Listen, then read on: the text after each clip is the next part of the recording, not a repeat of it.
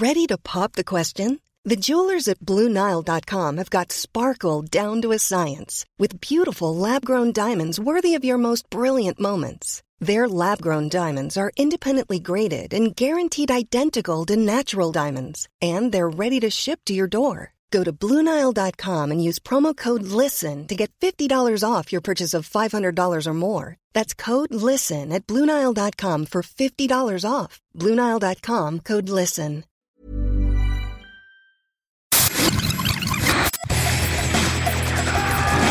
Bienvenue dans Stéroïdes, le podcast qui fait l'exégèse des gros bras. Avec Stéphane Moïsakis et Julien Charpentier. Bienvenue dans ce nouvel épisode de Stéroïdes, le podcast. Je suis Stéphane Moïsaki, je suis votre hôte. Nous sommes filmés, comme vous pouvez le voir. Et je suis avec mon ami Julien Charpentier. Salut Julien. Salut Stéphane, bonjour à tous. Pour discuter d'un film que tu as choisi. Alors je vais le montrer à la caméra parce que Julien, en fait, est un fan de cinéma catastrophe. Il faut le dire. Et donc, en fait, il a ramené son Blu-ray du Pic de Dante. Voilà. Donc montre bien à la, à la caméra le pic de Dante, Dante's Peak en anglais. De, euh, t'as dit plusieurs fois Roger Spottiswoode avant qu'on parle, mais pas du tout, c'est Roger Donaldson. C'est moche de me balancer Non mais c'est pour hors- que si champ. jamais, si jamais en fait à un moment donné pendant l'épisode, tu te gourres, les gens sauront qu'en fait si tu veux tu te gourres de manière générale. Je, je me gourre sur les Rogers, je suis pas hyper Voilà, voilà. Roger quoi. C'est les deux Roger euh, qui font un peu, c'est vrai. Mais en même temps, euh, Roger Spottiswoode il avait fait juste la même année euh, un James Bond avec, Avec Brosnan, d'où le, d'où la, la confuse, n'est-ce pas? Alors le pic de Dante, tu vas nous pitcher? Hein avant qu'on parle un petit peu de la fabrication du film et surtout de comment dire euh, alors déjà pourquoi tu aimes? Parce que euh, soyons honnêtes hein, tu vois je veux dire euh, c'est ton choix et je dois avouer que même en revoyant le film parce que je revois toujours les films pour enregistrer un stéroïde bah effectivement je ne l'avais pas vu depuis 25 ans et je me en revoyant le film je me suis dit ah oui je sais pourquoi je l'ai pas vu depuis 25 ans. Voilà mais je te laisse comment dire Alors, pour le pitch, c'est relativement simple, hein, puisque globalement, c'est un film catastrophe classique. On reviendra sur euh, le, genre du film catastrophe en soi, euh, mais globalement, c'est il y a une catastrophe qui est en train de se préparer petit à petit. Personne n'y croit vraiment, sauf le spécialiste qui dit attention, ça va péter. Et le film est donc euh, une cocotte minute qui va petit à petit emmener jusqu'à la catastrophe, à savoir l'explosion du dit volcan. Et donc euh, le personnage de Pierce Brosnan, qui s'appelle Harry, va simplement essayer de survivre dans, le, dans les circonstances d'une d'une catastrophe euh, terrifiante, basée, basée sur une catastrophe qui a vraiment existé. D'accord. Bon, c'est pitché de façon assez large, parce qu'en fait, t'as pitché l'histoire de, de, du cinéma, du cinéma de tous les films catastrophes. Quoi. Euh, pourquoi celui-là? Pourquoi ce choix-là?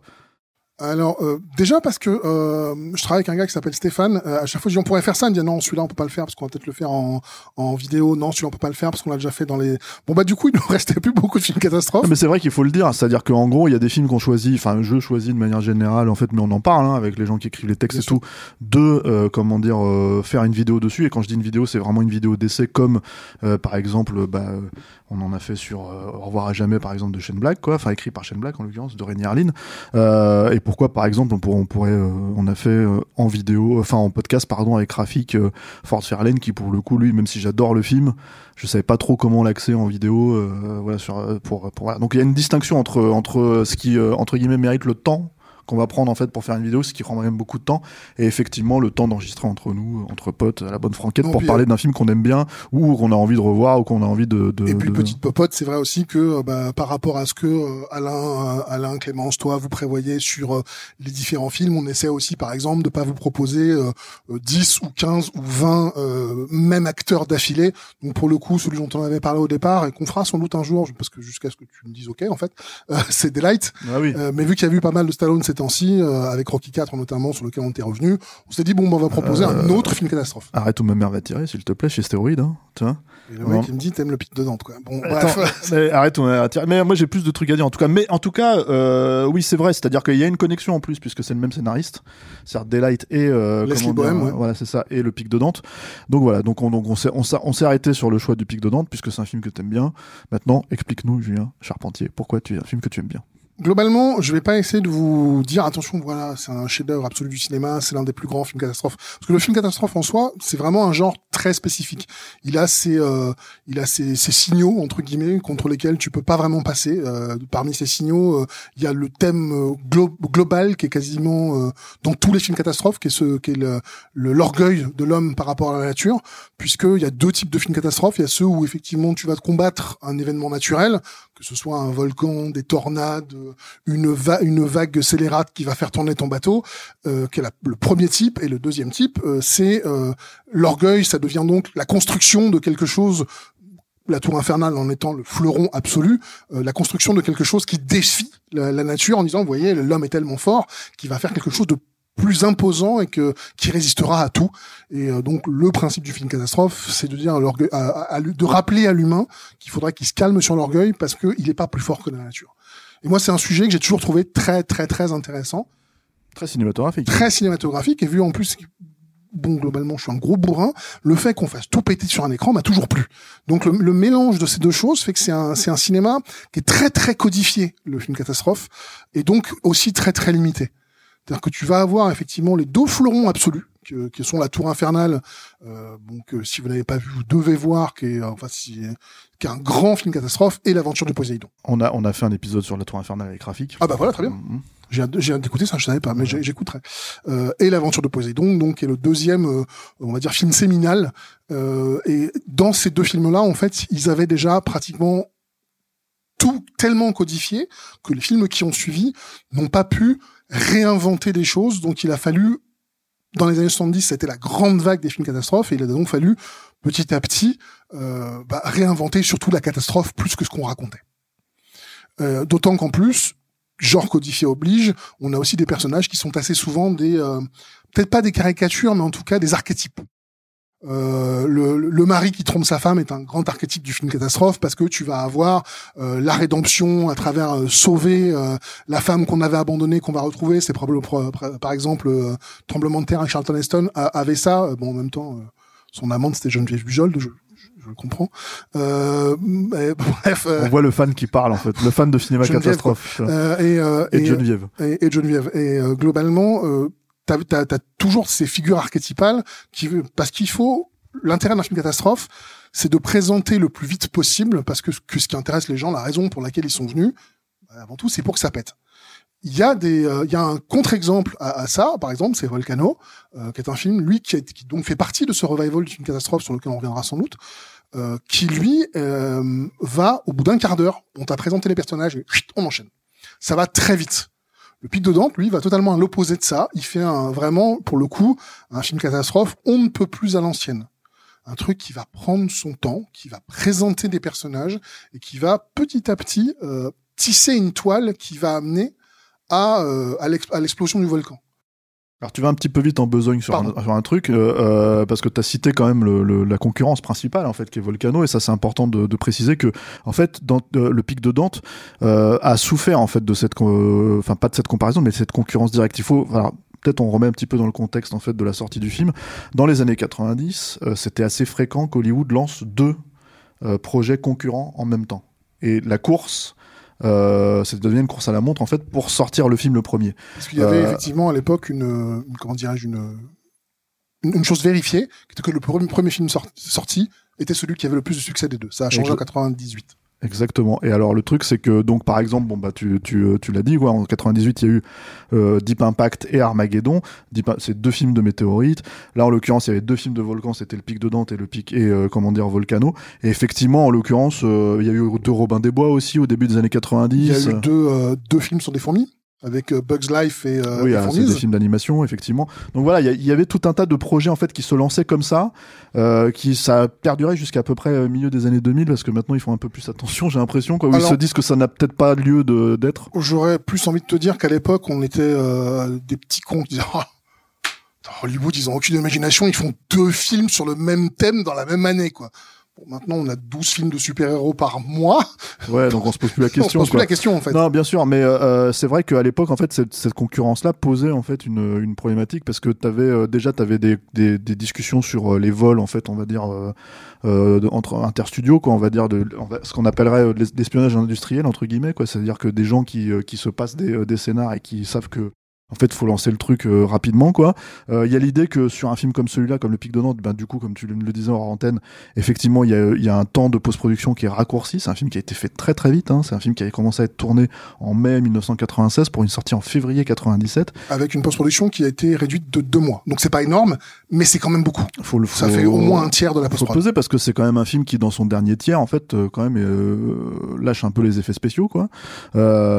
Et qui, en tout cas, moi, je, enfin, dans les années 90, était, euh, comment dire, euh, censé être spectaculaire. Et je dis, je dis censé parce que, en fait, en gros, je pense que l'intérêt de relancer un film comme ça, euh, avec ce sujet-là, c'était justement de, de, de, d'avoir des effets spéciaux numériques sur les volcans.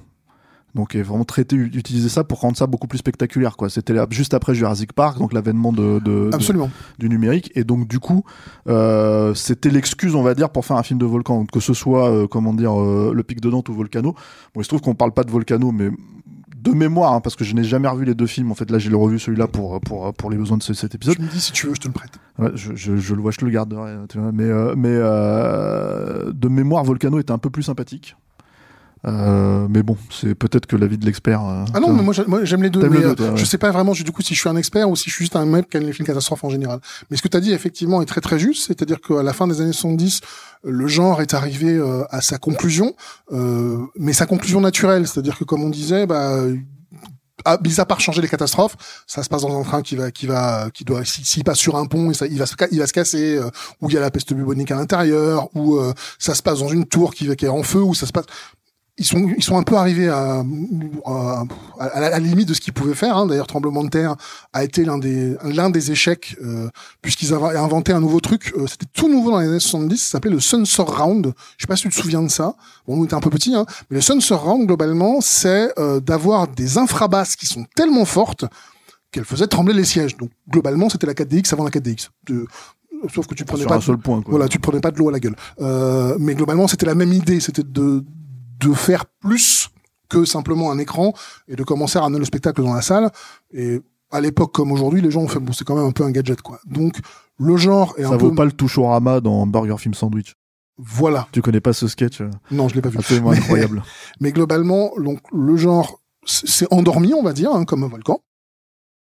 Et, attends, avec l'avènement de Jurassic Park, ils se sont dit, c'est le moment, super, on peut enfin montrer des tas de choses qu'on ne pouvait pas montrer, d'autant que, comme l'ont dit les réalisateurs de, de, de, de ces deux films, dans, dans des interviews séparées, fondamentalement, le- la catastrophe volcan n'avait pas eu lieu. Il y avait des films d'aventure euh, qui se terminaient avec une éruption volcanique, c'était même relativement euh, habituel, mais il n'y avait pas eu de film sur le sujet même.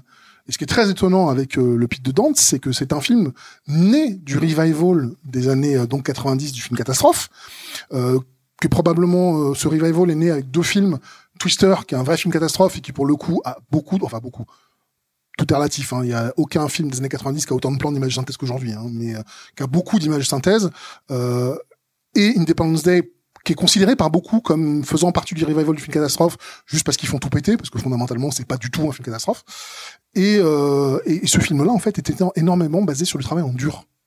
Il y a au final très peu d'images de synthèse dans, euh, dans, dans, dans le Pic de Dante. Et encore heureux par certains plans, hein, parce qu'il y a notamment les plans de lave, euh, c'est pareil, on en parlait en antenne, hein, mais des plans de lave assez, euh, assez euh, bah, on va dire, euh, étranges. qui sont Voilà. devenus qui sont devenus euh, discutables aujourd'hui et ce qui est marrant c'est que euh, euh, quand quand Donaldson en parle il dit bah voilà ce plan là de de, de lave euh, quand elle se, quand elle s'approche de la caméra pour pouvoir le faire il a fallu petit 1 d'abord que bah on fasse un décor qui était destructible au fur et à mesure petit 2 ensuite qu'on place des éclairages orangés pour pouvoir petit à petit faire faire croire que ça avançait petit 3 placer notre caméra en contre-plongée donc là il fallu qu'on creuse dans le studio pour pouvoir placer notre caméra et petit 4, que ensuite on fasse la lave en image synthèse. Et petit 5, composition avec tous ces éléments. Donc en gros, ce plan, il a pris 10 mois de boulot, 200 personnes dessus, Aujourd'hui, ce plan-là, il serait fait en ordinateur, en deux jours, en étalon numérique, terminé, quoi. Je sais pas s'il serait fait en ordinateur automatiquement. Enfin, en tout cas, je veux dire euh, uniquement sans, sans, sans, effet physique. Mais enfin, si, oui, probablement. Mais c'est vrai que par contre, le truc, c'est que oui, il y a quelque chose d'assez ingrat parce que moi, je me rappelle que déjà à l'époque, en fait, le plan m'avait un peu choqué parce que je m'étais dit bon, c'est, c'est, il y a quelque chose qui fonctionnait pas, qui était off, quoi. Mais à la limite, c'est un des rares plans parce qu'effectivement, le plan, euh, le plan euh, de, du volcan qui pète, pour le coup, il est encore très impressionnant aujourd'hui, quoi. C'est même une des rares images je, voilà, je, ne veux pas te mettre en colère. C'est une des rares images qui m'a un petit peu réveillé du film parce que faut quand même reconnaître que c'est un film aussi qui est. Alors. T'as parlé du revival du cinéma catastrophe, mais il y a aussi en fait cette idée qu'on puisse prendre un personnage comme le personnage de Pierce Brosnan, en fait, euh, euh, lui attribuer une fonction en fait, si tu veux, comme géologue, tu vois. En l'occurrence, ce qui, ce qui n'était pas le cas dans les films, euh, dans les films d'action ou d'aventure précédents, il y avait toujours en fait, il avait toujours une espèce de fonction qui en faisait de facto un héros d'action ce qui n'est pas le cas là. En fait, lui, il est juste simplement, c'est quelqu'un, c'est un scientifique. Et ça, ça vient aussi de Jurassic Park. C'était le tout, tout le, grand intérêt de Jurassic Park. Hein. C'était que tu suivais des scientifiques qui connaissaient en fait, euh, euh, euh, enfin, c'était des comment dire, des paléontologues, tu vois, qui connaissaient donc les dinosaures, qui avaient étudié ça et tout, et qui du coup, en fait, quand je te retrouve face à cette création, face au truc qui les fascine depuis toujours, bah, ça crée une espèce de, de, de sentiment particulier d'attachement en fait pour le spectateur. Quoi. Là, on va dire que c'est un peu la même logique. Moi, je trouve que ça fonctionne beaucoup moins ici, évidemment, que sur Jurassic Park, mais euh, en tout cas, c'est la volonté en fait de, de, même si c'est Pierce Brosnan, même s'il est très beau, même s'il venait de sortir de GoldenEye et que comment dire, euh, euh, il sentait le parfum à la vanille, tu vois, très certainement quoi. Je veux dire, en gros, ça reste, ça reste comment dire, un personnage, voilà, qui est pas censé être un personnage d'action quoi. Or, toute la deuxième partie du film lui donne en fait ce, ce truc-là. Donc c'est qu'un personnage qui est censé se révéler aussi au fur et à mesure. Quoi. Là où, euh, là où à la fois, euh, je suis d'accord avec toi et un peu moins euh, sur le côté, euh, c'est la même structure que que. c'est la, même approche. C'est la même approche. C'est que il y a un truc intéressant dans ce film-là. Alors une fois de plus, on est vraiment sur de la confection du film. Je pense que ce que je préfère en fait dans ce film-là, c'est sa, c'est sa confection. Mmh. Et donc du coup, c'est pour ça que je trouvais ça intéressant aussi de de de, de, de le partager avec avec bah, nos spectateurs maintenant, plus seulement nos auditeurs. C'était de, de dire en fait quand il était à, la, à la fac Donaldson, le réalisateur, donc a fait des études de, euh, de vulcanologie euh, et de euh, oh, l'étude des cailloux. Ça y est, j'ai oublié. Je suis désolé, le mot est parti. Euh, bref, il a fait des études géologie. De, la géologie. Merci. Putain, bah, Alain, la technique, on peut toujours compter sur toi. Quoi. Eh ben Alain, tu t'es mis un micro pour souffler. Incroyable. Parce qu'il sait qu'on est des incompétents. Il se filme pas, c'est la voix, c'est la, c'est la voix. C'est la voix de Dieu en fait. voilà quoi. Le mec, il sait qu'on est des incompétents, donc euh, quand on quand on pas, donc oui, il a fait des études. Merci Alain. Bah nous on connaît le cinéma. Hein, Alain, il a, il a fait des études de géologie aussi. Alain, hein. il a fait des études de tout. voilà, c'est ça. Et euh, surtout, il a fait Google. du coup, lui, ce qu'il voulait, euh, c'était que ce soit un film qui démonte petit à petit et de façon extrêmement rigoureuse la façon dont se déroule une véritable éruption. Mmh, mmh. Donc il y a peut-être du coup euh, là-dessus je te rejoins un côté qui peut être très vite anti-spectaculaire parce qu'on a un film qui fait euh, 1h40 générique compris hein, donc c'est assez court et globalement le moment où ça pète vraiment pour de bon c'est les 20 dernières minutes. Il y a on va dire à peu près une heure de mise en place très lente, 20 minutes de mise en place euh, où les, les, les petites catastrophes s'enchaînent et 20 minutes de pétage de plomb. Mais globalement ce qu'il cherchait c'était à montrer sans tricher Là, là où, euh, là où dans Volcano, on est obligé de faire un peu la comparaison. Tu vas avoir un volcan qui va sortir de, du, du tarpit, donc euh, de la Bréa, donc euh, cette espèce de formation géologique où il y a du goudron en fusion tout le temps, ce qui est complètement aberrant. Mais à, la limite, qui est un, un très bon argument cinématographique en soi. Là, il s'est dit, ok, on va se baser sur la catastrophe du Mont Sainte-Hélène. Le Mont Sainte-Hélène, si le, vous ne le savez pas, c'est la plus grande catastrophe euh, la plus grande éruption volcanique sur le sol américain, le sol américain hors Hawaï, le sol américain euh, de l'histoire. En 1980, euh, le mont Sainte-Hélène, qui était donc un volcan comme celui qui nous est présenté dans le pic de Dante, est rentré en éruption et ça a été tellement violent qu'il y a toute une partie de la, de la, du flanc du volcan qui a disparu dans l'éruption. C'est dire la violence de la chose.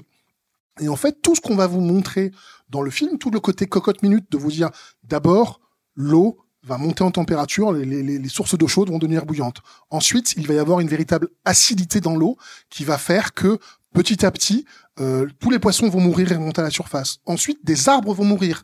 Et on ne sait pas pourquoi. On va dire c'est les plus acides. C'est non, en fait, c'est parce que le sol, il y a des remontées sulfuriques et petit à petit, ça va tuer les arbres. Donc en fait, c'est presque l'équivalent d'un National Geographic, sauf que c'est fait dans le dans, dans, dans l'arc de la fiction. Alors voilà, c'est-à-dire que j'allais peut-être mettre un petit bémol sur ce que tu dis. Euh, J'entends alors sur la construction. Après, ça reste un film. Et alors pour le coup, ça reste un film avec une vraie affiche de cinéma, on va dire. C'est-à-dire que en gros, euh, comme ça pouvait se monter à cette époque-là, hein, c'est-à-dire que c'est un film qui a coûté très cher. Hein, il faut, faut, faut le préciser. 115 millions. hein, 115 millions, ce qui était énorme hein, euh, en 97 quand c'est sorti, parce que en gros, peut-être deux ans ou trois ans avant, le film qui avait plus ou moins atteint plus ou moins ce budget-là, c'était True Lies, hein, avec 125 millions. Et peu de films sont allés euh, tâter, on va dire, ce, type de budget, quoi.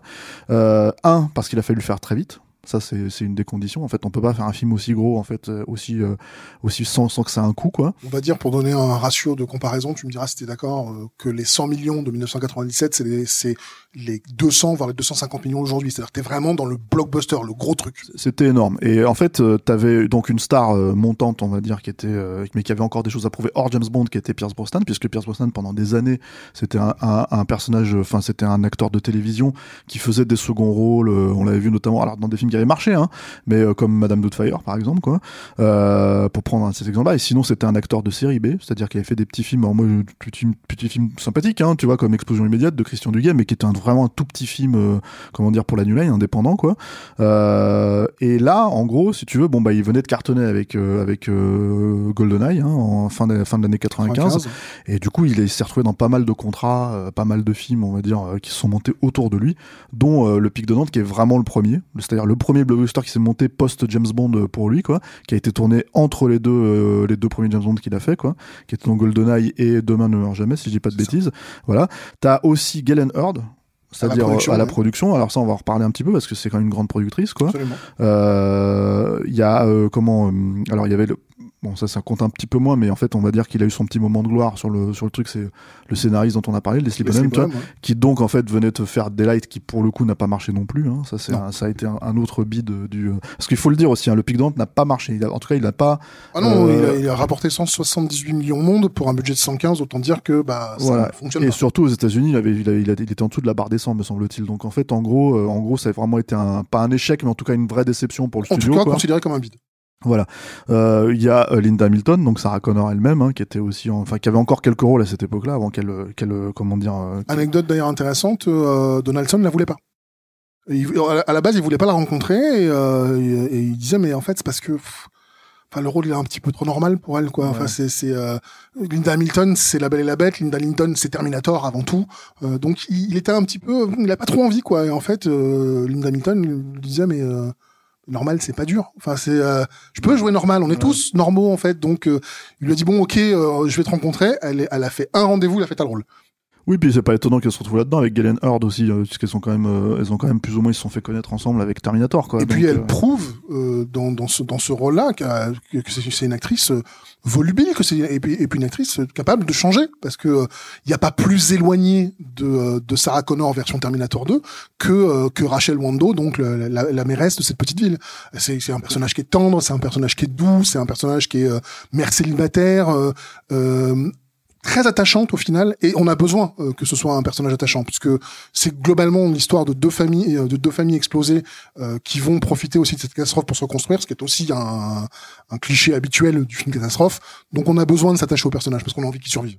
Ce que je dirais aussi par rapport à ce que tu dis, euh, pour rebondir un petit peu là-dessus, c'est que en fait c'est un des trucs de Galen Hurd en fait d'aller chercher, on va dire, euh, euh, enfin d'aller traiter des personnages qui sont des parce que je dirais de Monsieur Tout le Monde en fait. C'est-à-dire que en gros, euh, euh, alors mis à part on va dire euh, les, euh, les films avec James Cameron, hein, même si en l'occurrence bon c'est le cas dans Abyss, hein, c'est des c'est euh, des prolos hein, les personnages de de de- d'Abyss quoi.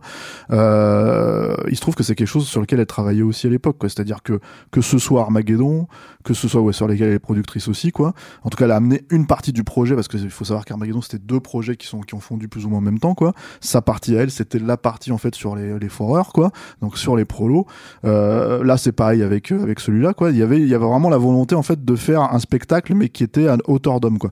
Moi, je trouve que le problème du film, on va dire, c'est que euh, au- au-delà de- du temps que ça peut prendre ou ce genre de choses, c'est qu'on se retrouve avec des, des scènes parfois un petit peu étranges en fait. C'est-à-dire que y a, notamment il y a la scène, euh, je sais pas si ça t'a fait ça, moi en voyant le film, ça m'a carrément choqué. C'est la scène de la mort du boss où euh, le type disparaît en fait on va dire avec le enfin il est emporté par la, la, la, la marée quoi et, euh, et en gros les, les réactions de toute son équipe est absolument nuls. C'est-à-dire ils ne réagissent pas du tout quoi. Et du coup c'est super bizarre parce que tu te dis mais euh, enfin c'est leur patron, ils bossent avec depuis des années quoi, tu vois. Ils sont confrontés à la situation Moi, et je là l'ai en pas- fait je l'ai pas ressenti comme ça du tout. Ah ouais moi, je l'ai plus vraiment ressenti comme des gens qui, d'abord, restent interdits. Euh, parce que bah ils viennent de perdre quelqu'un et euh, et t'es pas toujours dans l'excès quand tu viens de perdre quelqu'un. Et ensuite on leur dit ouais mais par contre on peut pas rester là il y a un volcan qui va péter les gars. Donc en fait ils ont pas le temps de faire leur deuil. Et j'ai trouvé que c'était aussi un aspect plutôt intéressant parce que dans ce genre de circonstances là effectivement t'as pas le temps de faire ton deuil tu pars en courant quoi Ouais, ouais, alors moi je pense que j'ai l'impression qu'en fait, si tu veux, ils ont démerdé la scène très vite et puis euh, passons à autre chose, quoi. Parce que c'est vraiment, enfin, c'est très bizarre. Il y a des moments où ils réagissent pour le, pour le coup beaucoup plus, alors que c'est des moments beaucoup moins, euh, comment dire, euh, dramatiques, on va dire. Et puis, il y a quand même cette idée que justement, quand t'as un personnage qui disparaît, t'en as pas tant que ça, en fait, dans le film hein, non plus, en fait, qui se font tuer, quoi. Euh, bon, bah voilà, normalement, tu mets un petit peu euh, le haut là sur le truc, quoi. Tu vois, même s'il se trouve que c'est le perso qui ne croyait pas que ça allait péter, il n'est jamais présenté comme un connard, en fait. voilà Euh, c'est voilà. intéressant c'est qu'ils ont globalement repris on va pas se mentir la structure de la mer Oui, oui, oui. euh, la structure des dents de la mer et les effets de, euh, de, de, de Jurassic Park ils ont peut-être été influencés par quelqu'un je ne sais pas qui Ouais. Euh, mais ils ont eu, ils ont quand même fait des choix. C'est-à-dire que euh, oui, le personnage qui ne croit pas, qui est lui typiquement, euh, n'est jamais présenté comme un connard. Et en plus, les arguments qu'il présente pour dire non mais écoute, t'es gentil, mais euh, si on si on fait une alerte, si on dit qu'on ferme la ville, qu'on évacue tout le monde, ça a des conséquences. Et ça a des conséquences qui sont monétaires. On peut pas faire n'importe quoi, n'importe comment. Parce qu'évidemment, euh, Harry, dont j'ai oublié le nom de famille, est plutôt un personnage impulsif qui lui veut tout fermer tout de suite. Autre point, en fait, on parlait d'affiche, hein, on parlait de, l'idée de faire un, vraiment un gros projet global, en fait, un, un, truc qui était censé défoncer le box-office. Il y avait donc Roger Donaldson. Alors, Roger Donaldson, ça peut passer pour un réalisateur, on va dire, euh, de studio assez lambda, hein, euh, ce qui soyons honnêtes, moi je trouve un petit peu le cas, quoi. Euh, mais à cette époque-là, il venait d'avoir un carton aussi au cinéma qui était La Mutante. Voilà, qui, bon, je, je, je reconnais un petit peu, euh, comment dire, en baissant des yeux, que je préfère La Mutante à, à comment dire, à, à- au pic de Dante, quoi. Baisse pas les yeux parce que la, la mutante est un, un film un petit peu plus rigolo. Voilà, c'est Voilà. c'est rigolo et puis il y a une fin totalement foirée où l'image synthèse Ouais. était pour le coup vraiment vraiment vraiment ratée. C'est rigolo la mutante. Et il y a Michael Madsen, alors je sais pas quel mec m'a comparé à Michael Madsen dans les commentaires, là, si tu veux, quand il a vu les vidéos. Donc, euh, donc voilà, bon, bah, peut-être que ça vient de là. Ça Ça, vient de ça là, vient de mon amour pour la mutante. C'est- Voilà. C'est votre ADN commun.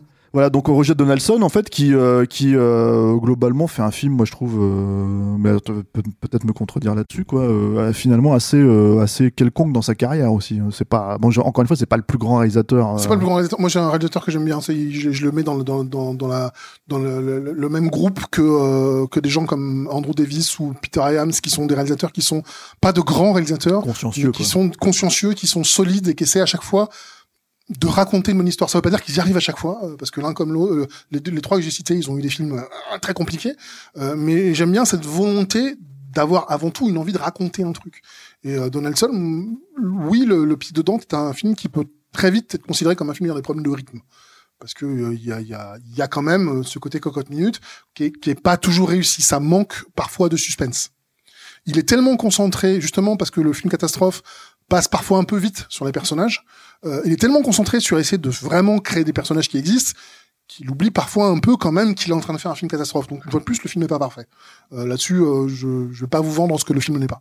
Euh, je trouve que c'est une bonne approche de film à l'ancienne euh, parce que euh, c'est fait à l'ancienne et comme comme je vous l'ai dit, il y a très peu d'images synthèse qui permet aussi de revenir sur un truc qui est super intéressant. C'est bah, tu fais un film comme ça. On est quand même, même s'il y a des images synthèse, on est encore au balbutiement de cette technologie qui a 5-6 ans, où elle est devenue industrialisée, on va dire. Euh, donc, Aujourd'hui, pour faire, pour détruire une ville, tu fais quoi? Bah, globalement, tu prends n'importe quelle ville, tu la scannes sur ordinateur. Je, dis- je n'enlève pas le fait que c'est du travail, hein, attention. Non, hein. non, bien sûr. Euh, parce que c'est énormément de boulot. euh, ce que ce qui réussissent à accomplir les, les, les- magiciens des effets spéciaux aujourd'hui, c'est incroyable. Euh, Il y a plus le côté tactile. Là, bah tu peux pas faire ça à cette époque-là. Donc ce qu'ils ont fait, c'est qu'ils se sont dit bon bah il faut qu'on trouve une ville. Première volonté de recherche, c'est bel et bien de se dire il faut qu'on trouve une ville avec un volcan à côté. C'est quand même assez logique. Ils ont pas trouvé. Ils ont pas trouvé une ville qui correspondait à l'image d'Épinal qui voulait se faire, tu sais, de la petite ville un peu charmante américaine avec Qui, est littéralement dans le scénar, hein, puisque Ouais. c'est censé être la deuxième meilleure ville. ville euh, euh, en dessous des 15 000 habitants. Ouais, c'est ça. Et euh, du coup, ils ont trouvé une ville dans l'Idaho qui n'avait pas du tout de volcan, qui était en- par contre entourée par des montagnes parce qu'ils se sont dit sinon en post-prod ça va coûter trop cher. Donc tous les plans où on voit le volcan, il est incrusté. Et ils se sont installés dans cette ville donc pendant plusieurs mois de tournage. Et euh, ils ont discuté avec euh, avec euh, la, la, mai- la mairie de la ville en leur disant voilà, euh, on voudrait faire un film chez vous. Donc rendez-vous compte que ça va rapporter beaucoup de boulot, que tous les hôtels seront remplis tout le temps, que tous les bars et tous les restos seront remplis tout le temps. Mais par contre, on va être très honnête, on va vous emmerder on va faire du bruit, il va y avoir des explosions, il va y avoir de la cendre tout le temps et partout. Et euh, donc la mairie a dit Je ok. crois pas de d'ailleurs la cendre elle a été fabriquée avec du papier brûlé en fait. C'est ça, ils ont, euh, du en fait, de ils journal sont- en fait. Ils sont posés, pendant la question parce qu'il faut que tu puisses utiliser une matière qui soit euh, qui ressemble à la structure de la cendre, qui ne soit pas toxique parce que les acteurs vont la respirer toute la journée, qui est biodégradable parce que bah même si tu essaies d'en enlever la plupart, ça se glisse partout, il en reste partout. Donc oui, ils ont fait ça en papier de journal. Ils ont aussi euh, dans la ville construit des bâtiments avec un seul but, c'est de le détruire. Ils ont rajouté euh, à certains endroits, genre par exemple le, le- la mairie, euh, c'était c'est un bâtiment qui avait euh, donc c'est un bâtiment je sais pas qui fait une trentaine de mètres de long. Ils ont rajouté 20 mètres uniquement pour pouvoir le faire tomber. Ils ont créé un clocher uniquement pour pouvoir le faire tomber. Donc en fait ils ont changé la physionomie de la ville uniquement pour pouvoir la buter parce que quasiment tout est fait en plan réel. Et quand c'est pas fait en plan réel, le film a énormément de maquettes. Et quand on dit énormément, euh, globalement, dans toute la dernière partie du film, Downspeak, donc la, ville du pic de Dante est une maquette. Euh, Il y, a, un plan par exemple où bah, le plan juste avant que Charles Allan, donc celui qui joue le, boss dans l'un dans l'un de ses derniers rôles malheureusement, euh, quitte la ville, il la quitte en partant devant deux Hummers. C'est un plan maquette. Et toute la scène du pont, euh, celle où ce personnage va décéder, est une scène qui est entièrement faite en maquette. Et honnêtement, c'est plutôt très très bien fait. Oui, oui, c'est pas des questions que tu te poses forcément, encore une fois. Et puis c'est vrai qu'à cette époque-là, dans les années 90, on était encore dans le practical, en fait. C'est-à-dire que y avait, tu pouvais pas tout faire en image de synthèse, où en fait, il y avait pas cette espèce de logique où c'est on en post-prod, etc., etc. Donc euh, le rattrapage faisait pas de la même manière, quoi. Donc oui, forcément, il y avait beaucoup d'effets pratiques. Et puis c'est, enfin, il faut justifier aussi un budget quand même assez euh, conséquent, hein, mine de rien. hein. Et euh, ben, le truc, c'est quand tu fais des maquettes avec de l'eau, euh, il y a toujours le même problème, euh, qui est que tu trahis l'échelle. Et pourquoi tu trahis l'échelle C'est parce que une goutte, ça fait toujours la même taille. Quel que, quel que soit, dès que tu brises de l'eau, une goutte, ça fait toujours la même taille, ce qui fait que quand tu vas avoir une maquette de petite taille et que tu as une goutte qui est comme as, tu vas savoir absolument automatiquement que c'est une maquette. Donc il fallait aussi qu'ils se posent des questions, de se dire comment on fait. Alors évidemment, la solution la plus simple, c'est de dire bah, c'est tout simple, on augmente l'échelle. Donc dans cette scène-là, par exemple, les voitures sont entre un tiers et un quart suivant les plans. Donc c'est à l'échelle un tiers et un quart, ce qui est plutôt très gros. Mais quand tu fais ça, bah ça fait que tes maquettes elles sont beaucoup moins mobiles que euh, tes caméras. euh, faut avoir des grues. euh, donc ça, ça a un coût de faire tout ça. Et ils se sont vraiment posé la question pour se dire comment on utilise la meilleure technique disponible à l'époque pour réussir à faire que on va globalement tuer l'un des personnages principaux du film dans une scène où il est quasiment jamais là en fait parce que euh, il est en fait il y a un plan de lui sur le sur le pont qui se soulève et qui l'emmène mais le reste c'est quasiment intégralement fait en maquette et je trouve que c'est plutôt plutôt un très très bel ouvrage D'accord. Donc alors bon, alors là en fait en gros t'avais plein de trucs à dire, c'est ça que t'étais en train de me dire Ah ouais pic de Dante quoi. Euh, on comment dire, euh, on boucle peut-être? Si t'avais des trucs à, à rajouter quoi. Non, je pense que on a parlé de la ville, on a parlé. Non, je pense qu'on a à peu près, à peu près fait le tour. C'est, en tout cas, voilà, c'est un film du revival des, euh, des années 90 qui a duré très peu de temps au final, parce que Twister a été un carton cosmique et après quasiment tous les films catastrophes qui sont sortis après, bah n'ont pas plu. Simplement, les gens ne se sont pas déplacés pour les voir. J'arrive même pas à me rappeler à part ce, à part ces deux films là. Il y a eu Volcano, il y a eu Pic de Dante, il y a eu bah, celui dont on a parlé qui a été vendu comme un film catastrophe, Plus d'enfer. Il y a eu euh, qu'est-ce que je peux te citer d'autre? Après pour moi il y avait Armageddon et. Il y a eu euh, Armageddon, il y a eu Deep Impact, hein, ouais. euh, en ça c'est des films qui ont 98. cartonné hein. Euh, euh, oui, plutôt. Euh, et puis il y a eu, euh, bah, c'est euh, de nouveau, il y a eu le- ensuite les, les Roland Emmerich avec euh, le jour d'après qui lui a très bien marché, Oui, oui, oui. Euh, 2012 qui a très bien marché, et Poséidon qui s'est royalement vautré et qui a quasiment fermé le truc jusqu'à San Andreas Est-ce que tu 2014. mettrais un film comme euh, En pleine tempête? En pleine tempête, oui, ouais, absolument. dans un bah, film c'est- catastrophe hein. c'est c'est bien, c'est un peu comme celui-là, c'est-à-dire que ça, ça touche à la fois euh, dans le film catastrophe et dans le drame. Où, euh, où tu caresses un petit peu les deux trucs, où t'as vraiment des plans waouh, mais où on ne perd jamais de vue le personnage. Alors bon, là il fallait, faut quand même le préciser parce que les gens, les gens qui nous suivent le savent. Hein, T'es Monsieur années 90, hein, mine de rien quoi. Oui, c'est le surnom que, que, tu m'as- en que fait, tu m'as officiellement En donné. gros, il n'y a pas un film des années 90 que tu n'aimes pas en vrai. Alors, euh, j'ai vu des Christophe Quand on Lambert. arrive à, au pic de Dante, c'est que. J'ai vu des Christophe Lambert. Il y a des films des années 90 que j'aime pas. Ah oui, Résurrection. euh, Ouais, par exemple. par exemple, Résurrection, c'est pas terrible quoi. Deux doigts Grand sur la gâchette, Grand euh, Nord, euh, tout ça. Deux doigts sur la gâchette. Enfin, les films d'Albert Pune, excuse-moi. Non, merci. D'accord, ok. Alors c'est pas Albert Pune, hein, deux doigts sur la gâchette. Ouais. Ah, c'est Zarafian Ouais, c'est ça, exactement. ok. Bravo. Alors tu, tu connais pas, euh, enfin t'aimes pas forcément les films de Darren Sarafian, mais par contre en fait comme c'est un film des années 90, paf, tu te rappelles tout de suite du nom du réel. quoi. Exactement. Alors que personne se rappelle de Darren Sarafian. hein. bah, C'est le mec qui a fait Terminal Velocity, non? Ah. Là, t'es en train de nous citer un des prochains films qu'on va forcément traiter avec toi. Je, Ah bah, ok. je- je- je le sens venir gros comme une maison, quoi. Merci Julien Bah, de rien. pour ton amour pour euh, ce cinéma des années 90. Bah, en espérant euh, que ce qui a petit- bercé ton, ton adolescence. Ce, ce- ce petit tour de comment on faisait les films à l'époque, ça a pu vous intéresser. Voilà. Merci à Alain, merci à la technique, puisqu'il s'est mis Merci un petit Alain. micro, il peut dire merci. Dis merci Alain. Merci. Merci Alain, géologue merci professionnel. Pour, euh, pour la pour la technique, merci pour filmer, euh, pour le pour le filmage, j'ai envie de pour filmer pour le filmage. Euh, merci à vous tous qui nous suivez. Alors pour nous soutenir, donc c'est toujours euh, les mêmes adresses, hein, c'est Tipeee et Patreon. Euh, et puis en fait pour nous suivre, c'est sur les réseaux sociaux habituels, hein, c'est-à-dire Facebook, toi tu n'as pas Facebook, euh, euh, Twitter, tu n'as pas Twitter. Donc si vous voulez poser une question à Julien Charpentier, bah en fait démerdez-vous. j'ai un peu envie de dire c'est ça quoi, il faut le faire maintenant Ouais, sous les commentaires. sous les Et il commentaires. répondra pas de toute façon parce qu'il a pas YouTube non plus. Ouais, mais je pourrais peut-être en répondre un jour dans un live si j'en refais un. Exactement, voilà, donc il faudra poser des questions à ce moment-là, quoi. Et puis on se retrouve euh, une prochaine avec euh, un autre film, alors pour le coup, euh, sympathique. Tu vois, Un j'ai film qu'on aime bien tous les deux. Ça arrive pas Voilà, beaucoup. Ça arrive pas souvent, donc voilà. Profitez-en. Voilà, donc on vous dit pas ce que c'est, Merci à mais tous. à la prochaine. Merci à tous.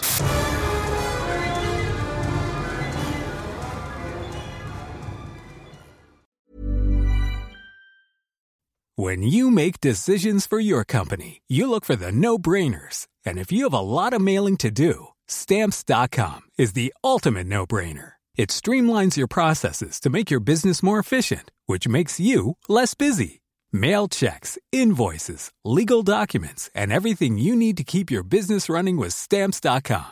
Seamlessly connect with every major marketplace and shopping cart. Schedule package pickups and see your cheapest and fastest shipping options from different carriers with rates up to 89% off USPS and UPS rates. And with the stamps.com mobile app, you can take care of mailing and shipping wherever you are. Make the same no-brainer decision as over 1 million other businesses with stamps.com. Sign up with code program for a 4-week trial plus free postage and a free digital scale. No long-term commitments or contracts. That's stamps.com. Code program.